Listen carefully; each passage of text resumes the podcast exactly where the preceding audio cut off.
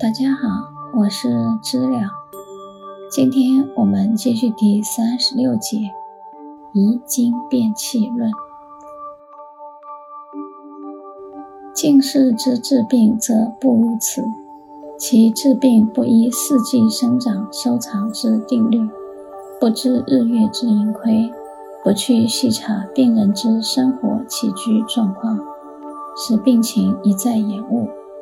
此时却仍是用针治在体外，用汤药攻体内。粗劣之医师由气势凌入的任意施用功法，终致病人旧病未复，新病又起。皇帝问：“希望能知道正确之方法如何？”岐伯回答道：“治病之药法。”在细查病人之面色与脉象，并依此法则，不为病情所困惑，此为治法之大要也。一旦违反此药法，则必失病情之要，终至危亡立志矣。因此，能去掉不正确之医术，提倡合于自然之医术，可谓真得人也。皇帝说：“观察病人生死之法，我已知晓。老师说其不出色与脉也，是否能更简便的说明呢？”岐伯说：“若要简便的说，只有一也。”皇帝问道：“什么是医呢？”岐伯说：“医之法，就是望病人有无神气。”皇帝问：“那又如何望神呢？”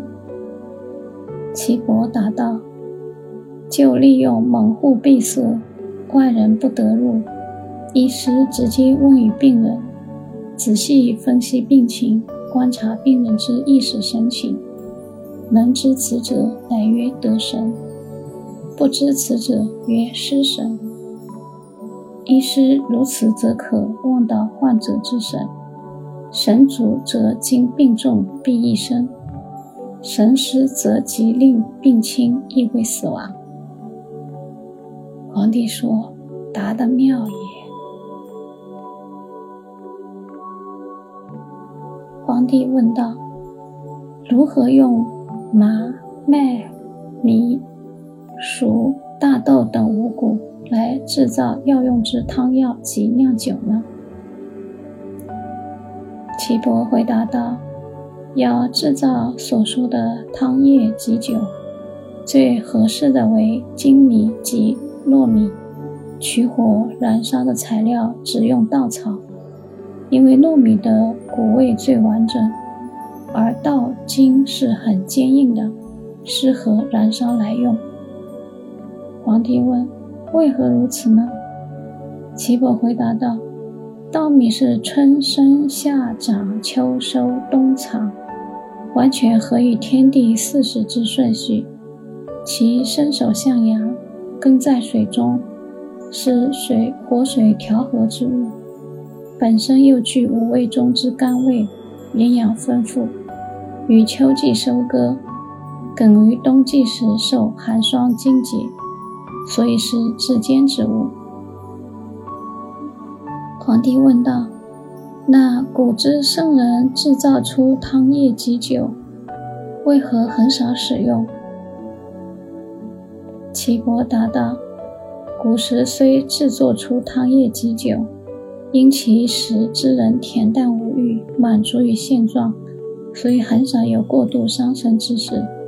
即令有病，亦必甚浅，所以病人不多。”圣人制造它，只为预防万一也。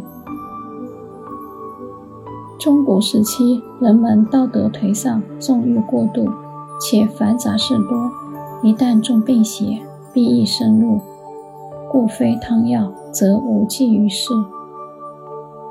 皇帝问道：“那今世之人服用汤药，但并非所有病皆能痊愈，又是为何呢？”